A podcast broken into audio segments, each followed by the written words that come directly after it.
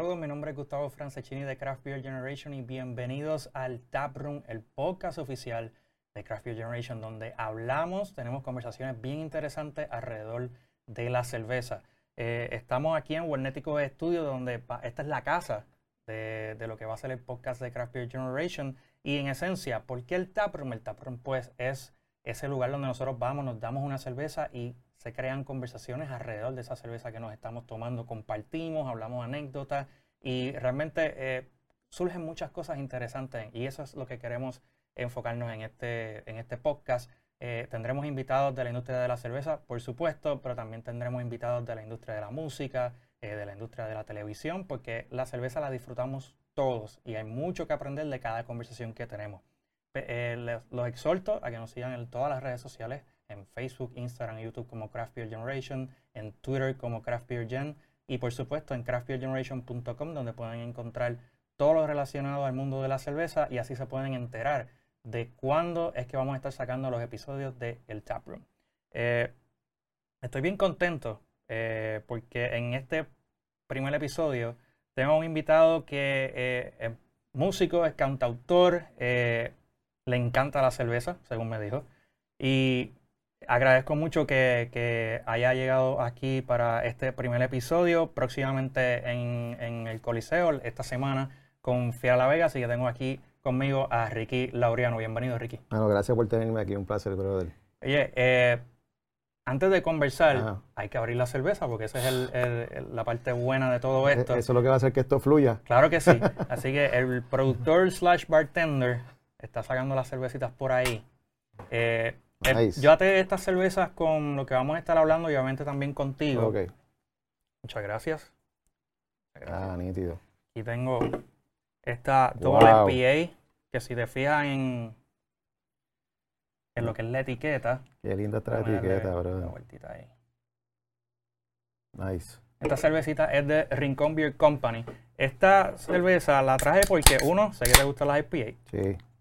Dos, eh, hay que destacar que el Rincon Beer Company es una, obviamente una cervecera local que, oye, le eh, tiene buen sentido por lo que es lo, puertorriqueño y lo destaca y no, lo hace no solamente con estas etiquetas que estamos viendo, eh, que la mayoría de las etiquetas de lata que sacan son con artes parecidos, fotografía parecida, pero si también visitas lo que es Rincon Beer Company, su coctelería es basada en nombres de, cosas relacionadas a Puerto Rico, a la historia de Puerto Rico, así que obviamente pues quise atarlo con eso. Salud. Mm. Definitivamente me voy a dar. Mira, yo quiero empezar algo antes de, entrar de lleno eh, para hablar cositas más eh, profundas de, sobre, sobre ti y sobre lo que estás haciendo. Eh, si mal no recuerdo, nosotros nos conocimos en, el, en Ponce. En el 2017. Estuve buscando fotos y todo, a ver cuándo fue. ¿Era un show mío o un show con Fiel? No, estaba en una, estaba, en Virriola. Eh, estaba dándote una cervecita. Cierto, me acordé ahora. Y yo estaba en, una, en un meeting allí con, con, varias amistades. Eh, coincidimos y terminamos hablando de cerveza. Este, Y después de eso te fuiste y se te quedaron las gafas, ¿te acuerdas? Y creo que no me acuerdo si te las di antes o después de María, porque eso fue para ese tiempo. No fue antes porque si no, no hubiese salido. Ok. Fue antes, que nos encontramos en el Mall de San Juan. Exacto. Sí, sí. Eh, así que no, tengo tan mala memoria que fue en ese momento. Y posteriormente, yo sigo la carrera tuya eh, hace, hace muchos años y coincidimos hace como unos meses en Juana Díaz también. Sí. Y tengo que aceptar que, eh, y agradecer que hace unos meses atrás eh, le hiciste un video a petición mía ah, a, mi novia con su canción favorita, así que eso me, ayudó muchísimo, me acumuló muchos puntos ahí. así que de verdad que gracias por eso. Eh, una de las cosas que, pienso cuando pienso en música recientemente es, la pandemia. Yo creo que, que, es innecesario preguntar cuán, cuán, cuánto fue el impacto para los músicos, pues yo creo que fue demasiado. ¿Cuán rápido fue reinventarse un poco de cómo se hacen las cosas para poder salir? Bueno, yo, creo que en, eso, depende eh, la, la, las herramientas que tú tengas al momento, ¿verdad? Porque cuando vino la pandemia, pues no se podía tocar afuera, eso era una cosa. Pero entonces, si tú tienes una, yo tengo un estudio en mi casa, que me ayuda, ¿verdad? Me, este, me, hizo fácilmente tomar la decisión de coger el teléfono, prender el teléfono y hacer y tocar en vivo. Pero. Que yo creo que fue lo que la mayoría de la gente hizo al principio, que todo el mundo estaba haciendo los lives. Sí, pero todo el mundo, había primero, a mí, todo nadie se atrevía todavía porque hay un elemento también de calidad. Ah, claro, claro. Entonces yo, yo, yo personalmente veía que había gente que se estaban tirando con el, con el sonido del celular. Y pues tú sabes, tú tienes que mantener un quality control hasta cierto punto, ¿verdad? Porque, o, con la cámara frontal. O con la cámara. Que todo se ve al revés. Saludos al, al, director Wilton Vargas, que yo sé que hizo de las suyas en las redes sociales con eso. Sí, que, o sea, que tú sabes que yo estoy hablando. Entonces, pues, este, pues tengo, tengo esta, esta ventaja en el caso mío. Entonces, pues, yo estaba primero un poquito como que renuente porque yo tenía esperanza de que, de que pasara la, como todo. Yo pensaba que en tres meses todo se iba a arreglar. Que muchos, muchos pensaban, ah, esto en tres meses me cojo unas vacaciones y olvídate, no toco más. Eh, pero ya cuando veía que la cosa estaba, se estaba intensificando un poco, que estaba, se estaba complicando, ahí yo dije, no, yo tengo que hacer algo porque no solamente por, por, el dinero, no tiene que ver tanto con eso, sino porque yo, venía, yo vengo acostumbrado hace 20 años a estar siempre tocando, o sea, yo nunca he parado. Y entonces, pues como te dije, tengo mi estudio en el nivel de abajo de mi casa eh, y decidí un día, eh, no, me llamó FOC. Yo creo que yo llamé a Gregory y le dije, mira, mano, voy a hacer un live, si tú quieres apuntarte, me tiras con algo, no, tiene que ser nada así, ¿verdad? Un budget grande, pero y, hice, un, hice un primer live con, con mi hijo en la batería. Ah, y, y, fue, estuvo chévere, fue medio desastre porque estábamos aprendiendo esta cuestión de, de la pandemia. Pero después de ese, que, que, estuvo bien chévere, después de ese lo que hice fue que, que me organizé un poco, me organizé un poco, compré equipo, compré unos micrófonos nuevos, compré unos settings nuevos y empecé a hacer live toda la semana. Y yo ponía mi número de ATH móvil y, brother, tú sabes, este, salí mejor que estuviera en la calle. Este, y hice como veintipico de, de live corrido. Wow. Que, que, eso me mantuvo ocupado, me mantuvo eh, en el negocio, como quien dice, tú sabes. Pero no te niego que me afectó, tú sabes, mucho económicamente, porque no es lo mismo tocar en la calle. Y especialmente con Fiora La Vega, que es donde están las habichuelas de nosotros. Eh, pues eso se, eso se fue, se fue a usted, tú sabes. Pero yo creo que yo no sufrí tanto en ese sentido. yo, recuerdo sintonizar varios de los, de los, de los Facebook Live y, y realmente eh, eh habían evolucionado. Eh, la pandemia ha durado tanto que, que, los lives de todo el mundo evolucionaron y el que nunca evolucionó nunca lo volvió a hacer. Exacto, se quitaron. Eh, como que se, se quitó y, y, y, realmente es como que, espérate, que, que, que, las cosas que uno ve en, en el, todo el mundo de momento este, yo recuerdo, Machito, Machito Swing le metió, le tuvo que haber sacado porque creo que lo, he visto por ahí en varios negocios, pero eh, se, volvió un viral y todo. Eso que fue una herramienta bastante importante durante la pandemia. Sí, tú sabes cómo yo, eh, yo, así yo lo veía, yo lo veía de esta forma, yo decía, cuando uno, o sea, tú, puedes ser el mejor, pero si tú dejas de tocar, tú, tú, dejas de estar visible ante los dueños de negocios o la industria, va a venir alguien que te va a sustituir, tú sabes. Entonces, pues yo decía, yo voy a hacerlo no solamente por el dinero, porque yo ponía la TH móvil y eso era el que quisiera tirarme con algo, pero era más bien para tener presencia, tener presencia y, eso me ayudó. Cuando una vez la pandemia ya estaba, ya estaba terminando, yo estaba ya, yo, tenía contrataciones de hasta, qué sé yo, meses después. Eh, yo estaba hasta escogiendo la fecha porque yo estaba un poquito cuidadoso con la cuestión de salir a la calle. Claro. Pero a mí me vino súper bien. Y ha mejorado ahora con esto de la apertura, que todo el mundo está allá. Eh. Sí, bueno, pero tú sabes, ha mejororado, pero, pero también este todavía sigue siendo un riesgo. Sí. Sigue siendo un riesgo. Eh. y yo pues todavía estoy como que en ese, eh, o sea, voy a donde quiera que me contraten, pero siempre tengo como que mantener cierta distancia, porque después que uno se mete, parece que todo el mundo quiere la foto, y la cuestión, ¿sabes? Y hay que tener un poquito de cuidado, pero por lo demás está fluyendo, se está fluyendo. de verdad que, es bueno y, viene el concierto, de eso vamos a hablar este, ya mismo. Eh, pero es bueno, de hecho he visto que este, personas que yo sigo también de la música, Fernando Madera tiene, un, eh, tiene eventos, eh, lo estoy viendo que está moviéndose bastante, veo, este, a Tito lo vi hace, hace un tiempo atrás también en, en Ocean, o sea que he visto que que se estaba moviendo y eso es súper bueno. Sí. Este, antes de, que, de que estuviéramos grabando, estaban hablando de los estilos de cerveza y mencionaste algo que, actually lo estaba pensando antes de venir para acá, que cuando yo hablo de los estilos, alguien me pregunta, ¿qué estilo a ti te gusta? Eh, eso es con el, depende del tiempo, fue lo que tú me comentaste y, y yo estoy de acuerdo contigo. Eh, yo te traje la IPA porque sé que te gustan. Está, por ejemplo, lo que le llaman New England IPA, eh, llamada Living the Dream. Está súper. Eh, esta, estas son cervezas que son lo que le llaman hazy IPAs, que son este cloudy, anuladas. Sí. Y tienen, tienen, no son tan hop forward, o sea, no, no son tan, eh, el amargo no lo sientes, pues sientes más el jugo, el cítrico, en este caso. Es dulce, dulcecita. Es dulcecita. Esta es, es dry hop, que es que entonces pasa por un proceso adicional que se le añaden este lúpulos para darle más aroma. Este, pero esta cervecita está muy buena, así que saludos buena, a Jeremy, sí. Alberto, Saludos, tremenda cerveza, mano. allá en Rincón. Pero con el tema de, de- de la pandemia, estaba haciendo research, te lo Sí. comenté, y, y algo que me interesó muchísimo es que en el 2017 fue que lanzaste tu primer álbum. Eh, sí, mi, mi primero oficial. Y lo curioso es que eh, hiciste todos los instrumentos y las voces. Sí, hice todo, hice todo. ¿Cuán- Este, ¿Cuánto tiempo te te- demoraste? te- me, me tomó como un año. Pero lo que pasa fue que yo primero fui haciendo eh, eh, canciones en bonche. Y yo saqué primero tres canciones y saqué un EP, lo que llaman un EP. Después saqué otro, otro EP, así. Y Entonces, lo- al final, lo que hice uní. fue que lo uní todo y añadí otras canciones que tenía por allí. Eh, ¿Cómo las grabé? Pues yo, yo sé tocar guitarra y bajo, Ajá. yo sé cantar un poco.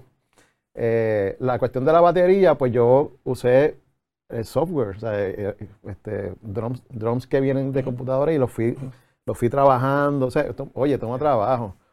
Eh, pero era como una cuestión, era un reto, mano. Era como que yo quiero hacer esto, o sea, yo quiero hacer esto yo solo, a ver si me sale.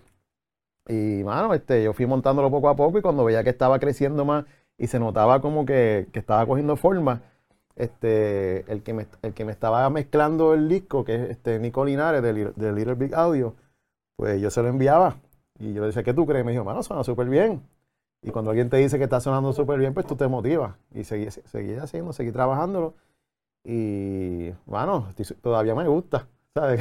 Eh, Después de tanto tiempo te lo escucho y digo, mano, para, hacer el- para haberlo hecho yo en mi casa, está súper bien. oye, yo- es que yo, yo lo leí y yo obviamente, pues, obviamente no soy músico. Ajá, So, para mí es como que se siente challenging, o sea, sí. eh, eh, hacer todo eso, porque hay, hay veces que uno mira en, en- en YouTube y uno ve, ah, que yo puse un ritmito aquí, jamás es lo mismo. Yo no soy músico y sé que jamás es lo mismo. Eh, y realmente cuando, cuando leí ese dato me, me estuvo súper interesante, de admiración, vaya güey, porque en verdad que yo sé que Gracias, no está gracias. fácil. Este, Digo, te, te- te puedo decirle para artistas que graban sus discos solos. Lenny Kravitz graba todo solo en la casa de él. Ahí- en no la- lo creo que en Ba- los Barbados, en Bahamas. Tipo graba las baterías, el bajo. Por McCartney es uno que graba todo, casi, casi todos los instrumentos él solo. Eh, ¿Quién más? Este, te puedo decir también, este, hay unos cuantos artistas que son bien famosos que la gente no sabe que ellos graban casi todos los instrumentos. O sea, Wow. que, que son discos que tú escuchas y dices, parece una, es una banda, pero son ellos, tú sabes.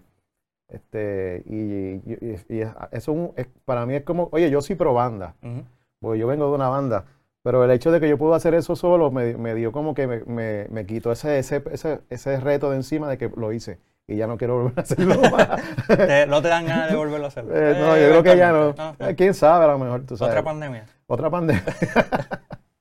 Queda más tiempo para hacer Sí, todo. sí. Eh, yo co- conozco demasiada gente que la pandemia, eh, obviamente a mí también me afectó, eh, pero da tiempo para hacer otras cosas. Yo, yo creo que yo hice, ya yo perdí la cuenta de cuántos proyectos yo hice personales porque me, me quedé sin trabajo en la pandemia. Y yo le escribí a este y, mira, me inventé esto. Y, otra cosa. Y otro, o, ah, mira, vamos a hacer unos live de esto. Ah, mira, vamos a hacer esto. Y, y ya- ya- bueno, hice un podcast de 10 episodios desde casa. Ajá, ¿verdad? Pero, pero lo, sa- de- lo sacaste. hablando de, de, de- de social media marketing y esto, lo saqué. Después dije, voy para el Season 2, me rajé, con, con- conseguí trabajo, dije, no, no, no voy a hacerlo. Pero 10 episodios, ¿sabes cuánto tengo que sacar para hablar en 10 Yo episodios? que soy un montón. Desde casa, Es un montón. con los coquí, grabando con los coquí atrás por la noche. Eh, definitivamente que la pandemia... Sí, oye, hay, gente que le fue, hay gente que, que, que, que bebió mucho, comió mucho. Yo, las do- yo hice las dos cosas. Yo trabajé y bebí, bebí como loco y, y comí como un demente, tú sabes. Pero, eh, mano, ¿qué iba, qué iba a hacer? Como dato curioso, en- durante la pandemia, yo creo que no es sorpresa de nadie, eh, las eh, ventas de cerveza por las imagino. nubes. Eh, con eso vino escasez en lata. Eso no, no, no, lo, no, lo he, no he tocado el tema de lleno en Craft Beer Generation porque lo Ajá. he querido hacer poco a poco, pero la escasez de lata para cerveceras, eh, hay cerveceras aquí que tienen ese shortage. Sí, Eh, en Estados Unidos es el que tenga más billetes, pues tiene el control entonces sobre lo que sí queda. sí. Y es como en todo, ahora mismo pues todo, todo, todo está eh, en- en- bastante limitado. Así que pues en la industria de la cerveza es así también. La cerveza se ha vendido, como tú no tienes idea, en Estados Unidos el formato de barril, pues obviamente da paso a, a los growlers, que son Sí. estos eh, envases de vidrio que la gente va, pa, lo llenan allí, se lo llevan. Y este tipo de lata que en Estados Unidos la gente los va y los compra a los taprooms para llevárselo, pero eran tantos, porque usualmente la gente va a los taprooms y, y bebe allí. Sí, Pero al comprar para llevar, el consumo de lata, pues obviamente pues, la- la- la- la- el inventario de lata de todo el mundo pues, pues definitivamente va bajo. Pero sí, eh, yo creo que hicimos durante la pandemia un par de lives hablando de cervezas, eh, catas virtuales, todo el mundo haciendo eh, degustaciones virtuales. No soy tan fan, yo lo, lo- lo- lo admito, de sí. hacer catas virtuales, pero tiene su público y pues a mí me gusta hacerlas. Yo, yo hice, yo hice una con un, con un pana mío de, de este, que está, hasta está haciendo una cerveza bien buena en su casa. Hicimos como un video para, él me envió la cerveza e hicimos un live eh, Nice. para, para probarla y, y estuvo súper nítido. ¿sabes? Que, que ya, ya hasta eso hice, bro. ¿Y qué, y qué estilo? ¿Qué estilo Él, él hizo? él- él tiene una IPA que, que él le llama doble chimenea, Ok. porque, porque es, es referente a una, a una parte de Guánica, porque es, es de Guánica. Ah, sí, no, no sí. sé si me atrevo a decir el nombre de la- del negocio de él todavía. Sí. Creo que se llama 312, algo así, 312. Es mi amigo Juanma, Juanma Natal. Ah, nice. Eh, pues está haciendo una Se cerveza tiró espectacular. Se tiró una IPA para eso. Se tiene una IPA y está sabrosa. Entonces, pues hicimos un live y todo, tú sabes. Este, pero yo sé lo que tú dices, ¿sabes? No es lo mismo. No es No, lo no, mismo. no, no, no es lo mismo. Eh, una de las cosas que yo digo es que no, no veo, cuando veo las catas en persona, obviamente veo la, la reacción de la gente cuando, cuando está tomando la cerveza, pero también si están siguiéndome en lo que estoy hablando, eh, siguiendo, yo soy de, vamos a hacer la cata, eh, primero mirar, después oler y después hay gente que siempre primero bebe. eh, y antes eh, me gusta ver eso porque entonces ahí pues Sí. interactúo con las personas. Yo creo que eh, yo creo que al igual que cuando estás tocando live, jamás y nunca es cuando estás en persona, porque la interacción con la gente es bien importante. Right. Sabes, El- eso es feedback Bien brutal. automático bien de, brutal. de- de- de cómo lo estás haciendo, cómo Sí. te va, que, si quieren otra cosa. Exactamente, exactamente. Pero la pandemia había que hacerlo. Sí, brother. Oye, eh, lo, lo mismo, y lo mismo que tocar live en mi estudio. O sea, yo estaba solo con un micrófono y con, y con la cámara. Eh, Jamás. Y, y al principio es como que me dio raro porque yo estoy solo en mi estudio, tú sabes. Y, pero ya le cogí el piso, tú sabes. Entonces yo, yo lo que hacía era que yo hacía un tema. O sea, yo cogía, en este próximo sábado yo voy a, yo voy a tocar eh, las canciones mías solamente. O en este próximo show voy a hacer las canciones de Fiera La Vega solamente.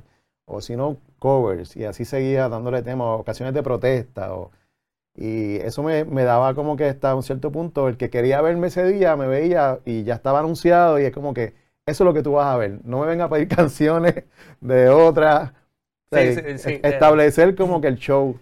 Sí, porque también... Y- y, así, eh, y así me no daba a sé, mí. no sé cómo, cómo hacías el setup para ver lo que la gente estaba diciendo. No sé dónde lo veía. Pues mira, como yo estoy medio ciego, yo lo ponía, pero no, no podía casi leer. Ah, Entonces me- porque eso es, le es complicado siempre, es complicado porque también Sí, eso va rápido. Va Y- rápido, tú estás tocando y entonces tú no puedes estar, me distraigo.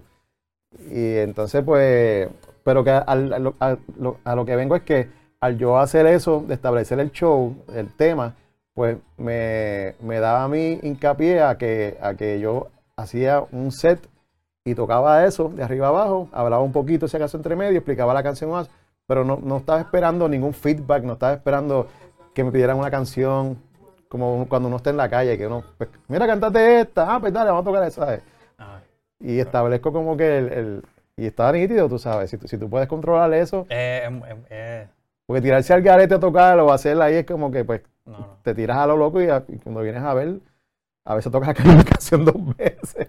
Puede pasar. Pero, pero, pero si pasa, por lo menos puede decir, ah, es Sí. que alguien me la pidió otra vez. Sí. Sí, por lo menos se lo sabe. Ah. Es una forma de sacarlo de encima. Sí. como que, eh, pues, es que Pero- no, alguien me la pidió, si ustedes no ven el comentario, pero yo lo vi. y, ya, sale. Pero definitivamente fue un reto, fue un reto bien, chévere, hermano, aprendí un montón, de verdad, aprendí un montón porque me, me tenía que ver también yo, tú sabes, yo soy bien acomplejado, no me gusta verme, no me, no me gusta escucharme cantar, no me gusta verme tocar. Entonces tenía que haber sido obligado a tener que verme. Oye, pero ¿cuán, cuán, frecuente, ¿cuán frecuente es ese pensar de, la, de, de, los músicos, de que no se gustan escucharse? Es, es bien, es bien, bien, o sea, casi todo, yo creo. Yo poco, conozco pocas personas que tienen complejo en cuanto a escucharse, tú sabes, especialmente cuando están cantando. Eh, yo creo que es algo bastante normal. a mí no me gusta verme en video, pero lo estoy haciendo porque, gotta do it, ah, pero no, no me gusta. Eh, a mí verme qué cara, ya, yo acepté mi realidad. Pero en cuanto a escucharme, que es lo que realmente me interesa a mí, eh, yo he aprendido a, tratar de ser tolerante conmigo mismo. O sea, yo tengo unas limitaciones, tengo unas cosas que también tengo a favor. Así que, pues, mano, si puedo hacer eso que estoy pensando, que hacerlo bien, estoy cool con el trabajo, mano. Eh, estamos, por, estás por ir a Choli este, confiar a La Vega. Eh, algo que no, ¿cómo, ¿Cómo va esa preparación ya? Porque esto es ya. Sí, hermano, estamos celebrando primero los 25 años de la banda. Eso es, no es que estamos celebrando un cumpleaños, ¿verdad? Pero, pero es un logro. Es un logro. Nosotros nunca pensábamos que íbamos a durar cinco años, sabes. Este, pero ya nosotros estamos mayores, tú sabes, este, ya, hemos pasado por, por, por, por, eso de tocar en el chol y no muchas veces como quisiéramos, pero ya lo hicimos una vez eh, y ya tenemos esta experiencia de, qué es lo que va a pasar allí. Este, eh, ¿Qué te puedo explicar? Este, yo creo que esta vez lo que estamos enfocando es que primero tenemos canciones nuevas, tenemos unos sencillos nuevos de un disco que, vamos a sacar pronto, y eso nos motiva un montón, y que vamos a hacer otras canciones que no son las mismas que hicimos cuando fuimos al Choli. Okay. Obviamente siempre están las que tenemos que tocar, como salimos de aquí, Guanabí. Guanabí sabes que te lo van a pedir. No, no, no, te van ni No, no, dice que tocarlo. sí, pues si no, no, se forma un revuelo en la taquilla para la gente pidiendo el chavos para atrás. Pero como tenemos, bueno, tenemos un catálogo de 70 canciones, tú sabes, este, y pues... ¿Cuán, ¿Cuán, complicado es escoger el, el, rundown de las canciones que van a tocar? Bueno, en ese caso que yo lo hago con, con Tito siempre, que obviamente siempre sacamos las que son las obvias, las obvias, perdón y las ponemos a un lado. Y ahí tú tienes, qué sé yo, 10 o 15. Y lo demás es añadirle, este, esta canción nos gusta mucho, nunca la hemos tocado, así que vamos a tratar de montarla y ver cómo nos queda. Y si nos queda bien, se queda en, la, en el set. Y si hay una nueva, y siempre queremos, siempre añadimos un cover de alguien. Este, esta vez vamos a hacer unos covers nuevos que nunca hemos hecho en, ningún sitio. Que obviamente no me vas a decir, ¿verdad? No, te voy a decir cuáles son. Este, pero estamos bien emocionados. Mano, es, es pasarla bien, tú sabes, celebrar los 25 años, tocar sin nada de, tú sabes, ¿cómo se llama? De, bombos y platillos, simplemente pues rock and roll, tocar ahí un rato, mano, y pasarla bien, brother. De los conciertos que ustedes han hecho, ¿cuál es el que más así tú dices que, que, es como, como que memorable de esos que hay cosas que hay, tienen más, más cosas que te, te acuerdas que versus los demás? ¿Ahí tienes uno específico? Eh, diablo, sí, mano. Este, el, el, el de Bahía Urbana, el 2016, ese fue bien especial, bien especial porque nosotros veníamos de estar un tiempo sin tocar, años sin tocar en vivo. Eh, nosotros cogimos un break como en el 2012 hasta el 2014 por ahí. Y cuando hicimos ese concierto, allí se metieron casi 6.000 personas en Bahía, rompimos récords de, esto. Eh, la gente estaba, estuvieron tres horas, 26 minutos con nosotros, brother, ahí. Son un montón. Y después que, eh, tocamos bien, lo grabamos. el, después que terminamos el show, todavía la gente no, estaban allí todavía, ¿sabes? Era una cosa, fue bien. bien Toca Wannabe otra vez. Este. Mano, yo, yo, creo, yo creo que podíamos tocar la canción más mierda. La canción más mierda que tenemos, y la podíamos tocar otra vez, y la gente estaba como que cool con eso. Pero eso fue bien especial, tú sabes, de, te estoy hablando de un tiempo para acá, ¿verdad? De los que me acuerdo, porque si tú me preguntas el 2010 para abajo, no me acuerdo. Yo, yo, te estaba comentando antes de grabar lo del acústico, eh, que, que en, mi casa, cuando, ya con, con, con, mi papá y mi mamá, eh, una de las cosas que hacíamos siempre, casi siempre como para Navidades, era poner el, radio con el CD abajo de la puerta, eh, una casa de dos pisos, y, y, poníamos el CD completo, o sea, buscando guayaba, cantando, cantando y cantando, paraba ese CD, poníamos el otro, terminaba y volvíamos otra vez. Y ese era el ciclo Eh, y ese era el soundtrack del día. Ese era el soundtrack del día y de toda la temporada. Y una de las cosas que te decía es porque uno lo asocia con, con, con Navidad y obviamente la guitarra. Sí, es eh, acústico. Es acústico. Eh, Roy Brown. Roy Brown tiene, tiene una canción de, que es de Roy Brown también, pero la, el, quien la toca es Haciendo Punto en Otro Son. Es, música folclórica, más música folclórica de Cuba, más salsa acústica, o sea, tiene todos los elementos ahí. ¿Cómo tú ves la, la esta industria de, cantautores como tú, eh, ¿cómo tú lo ves aquí? Eh, la veo difícil, difícil en el sentido de que no hay muchas plataformas eh, a nivel masivo como televisión o radio. Eso, eso es descartado ya. Pero he conocido en estos últimos años, este, mano, chamacos jóvenes que son buenísimos, brother, que son artistas de, de corazón, como digo yo, que son compositores, tienen una sensibilidad bien brutal porque yo creo que en el caso de, una banda de rock, pues hay unos elementos que son necesarios para que esa banda funcione, pero en el caso de un cantautor, hay una sensibilidad, una cuestión de expresión en la letra, de performance, que un delivery que tú tienes que, para que se considere un cantautor. Entonces, no, no es cualquiera que coja una guitarra y cante la canción, una canción ahí. Y he conocido unos cuantos y, eso como que hasta cierto punto, yo que ya estoy en, otra etapa, ya casi, no final, ¿verdad? No, no, quiero ser al final, pero que ya pasé por esa parte del principio, que ya, que ya si puedo te sientes así, nos abrimos otra cerveza, con eso no hay ningún problema. Oye, conmigo no hay problema.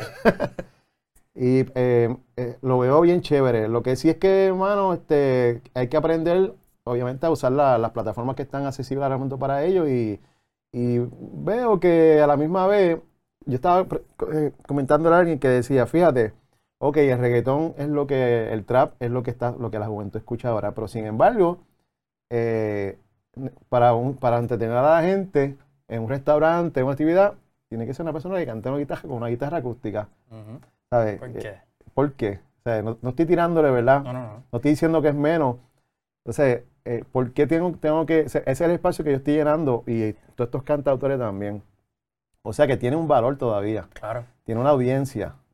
eso me, trae algo a la mente que siempre me he puesto a, pensar y preguntar es, cuán importante es la música, obviamente en muchos sentidos, pero en esos espacios de restaurantes, barra, que es el cero, pues, es, todo, es el concepto, que si la música no es la correcta, eh, no, no, no, funciona por alguna razón. Se va el flow del eh, sitio. A mí, a mí, por ejemplo, eh, si yo entro y estoy escuchando la música, pues, y entra el anuncio de Pandora, bye. Pero tú como músico, esa es la, pregunta que te quería hacer es, si tú entras a un sitio y te estás tomando tu cerveza o estás comiendo y la música no te gusta, ¿cómo, o sea, te molesta más que una persona que no necesariamente es músico? Es, bien inevitable, es inevitable, hermano. no sé si es que lo que yo escucho a lo mejor es diferente a lo que escucha una persona que no, que no le interesa. Eh, pero yo, yo soy uno que cuando no estoy tocando y tengo un fin de semana libre que mi esposa se pone, ¡yeah! contenta. este, vamos a salir. Eh, pues yo a veces quiero buscar sitio y ver otros compañeros tocar, tú sabes. Y, y casualmente he ido a sitios a comer y, veo a, una persona tocando y, lo veo, que me, me, ha pasado a mí, en una esquina allí, tirado al lado, de, al lado del baño, con una bocina allí, tú sabes. Y yo pienso que los negocios este, este, tienen que, si tú quieres traer música, tú tienes que dedicarle un espacio a, que a donde, donde el músico está presentándose se vea como un espectáculo. Claro que, que dé, oye, no tiene que ser una tarima con luces grandes, pero tiene que haber un espacio donde se enfoque, se destaque, aunque tú estés comiéndote tu mofongo relleno, tú sabes, no importa. Pero a veces yo, a veces me ha pasado a mí y yo protesto. O sea, yo, yo, creo que yo tengo ya el seniority para protestar y muchos, y muchos colegas de restaurantes me han hecho caso y, le agradezco un montón y yo se lo digo de buena forma. Digo, mira, mano, esto es para ayudarte a ti, para ayudarme a mí. Tú sabes, si yo voy a estar tocando una hora y media en esa tarima, con ese cantito ahí, coño, por lo menos enfócate en que, sea, que se vea como un espectáculo. Exacto. Eh, pero a veces te veo que, que, pues que están empezando, o sea, yo llego al negocio y digo, bueno, ellos deberían, si van a traer a alguien, darle un poquito más de importancia a ese muchacho que está tocando esas canciones ahí, tú sabes. Este, sea bueno o no sea bueno, sea famoso o no sea famoso, tú sabes, tú le estás dando a él una, una, una plataforma que, que, que, viene siendo parte de la, de la, de la, de la experiencia del turismo en un restaurante, ¿verdad? Sí, y, que, y, que, definitivamente le ayuda al desarrollo y formación de ese músico porque le está dando exposición. Si no le da exposición. Los dos se benefician. El, el lugar se beneficia porque la persona que va allí dice: estuvo chévere la comida y, y, el muchacho que estaba tocando, tremendo. Y me gustó porque pude verlo bien. Sí. Pero entonces a veces el sonido es una porquería. El pobre muchacho llevó una bocina nítida, pero no se la dejaron subir mucho. Ah, Tú sabes, son muchas cosas, mano. Es, es mucho. Yo, yo, yo soy, yo soy pro, pro, pro performer, tú sabes. Y si tú vas, si tú quieres que yo toque en un sitio, está bien que yo, que no me tienes que poner una tarima, pero ponme en un sitio, mano, que por lo menos yo me sienta cómodo. Y la gente que esté allí, que no, que no sepa quién yo soy, de momento se vienen y digan, ah, ok, mano, oye, eso suena chévere, tú sabes, este, y estamos pasándola bien aquí. Sí, yo creo que definitivamente la, la, la música, y lo ata todo, porque la música y la cerveza van de la mano. La cerveza también. Eh, creo que, que, que, es el complemento, para mí es un complemento perfecto. Esto es aparte de la comida, porque la comida sí, sí. es otra cosa, eso es otro podcast. Este, pero eh, la comida, la cerveza, la música eh, eh, es un complemento. Yo creo que a veces que van, va van, van uno, con, uno, con el otro. Sí, sí, sí. Y es, hay, hay, muchos, hay muchos elementos, pero yo creo que la, la, música es bien importante y hay veces que volumen a veces como que ayuda mucho. Volumen. Ni muy alto ni muy bajito, pero quiero, si hay alguien en, en, en vivo, yo creo que debe destacarse más. O sea, un poquito más. Un poquito más. Sí. Eh, yo tengo que ir cerrando esto, pero eh, quiero eh, agradecerte el que hayas aceptado la invitación a una cerveza conmigo. Eh, te deseo éxito y al resto del grupo Gracias, allá mano. en el concierto el sábado. Sigan a Ricky en Facebook, Instagram y en las plataformas de música Ricky Laureano y rickylaureano.com. Sí. así lo pueden conseguir. ahí tienen todos sus EP, tiene la, las canciones. Y tiene eh, fotos, videos, todos los lives. No sé y, si los pueden revisitar, pero. Eh, hay algunos, sí. Hay, hay algunos. Sí. Este, también está donde, donde me va a presentar próximamente. Yo voy a ah, seguir, pues después del concierto de, de Fiel, sigo tocando por ahí así que me pueden buscar. pone donde siempre va a estar, donde lo pueden ir a molestar. Y por favor, si lo ven en un sitio, páguenle una cerveza. este, es lo, lo, lo mejor que pueden hacer. Y dicen que es a nombre mío. Es lo mejor. Eh, recuerden que nos pueden seguir en las redes sociales en Facebook, Instagram, YouTube como Craft Beer Generation, en Twitter como Craft Beer Gen y craftbeergeneration.com para no solamente todo esto, sino todas las noticias que escribimos y todos los artículos que escribimos eh, semanalmente. Allí pueden conseguir todo, pero sobre todo ahí es que se van a enterar de cuándo son los próximos episodios que estaremos lanzando de el Taproom. Gracias a Webnético, Wilton, por la casa de este podcast. Wilton es el director, está ahí este, haciendo todo lo posible para que esto quede súper bien.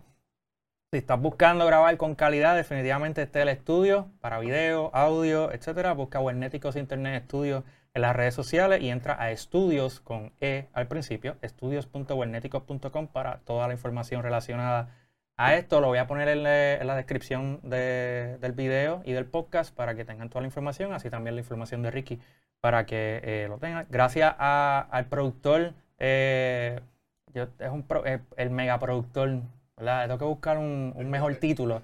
Eh, José Izquierdo, que no solamente ha estado por aquí ayudándonos, nos dio la cerveza, pero ha estado prácticamente moviendo todo esto, pero también por empujarme a seguir haciendo este tipo de cosas. Ese es como que el, el, el, no el diablito, pero el que está ahí, que siempre está, mira, ah, esto es hora, vamos a hacerlo. Así que sin, sin ese empuje, yo creo que esto no sale al aire nunca.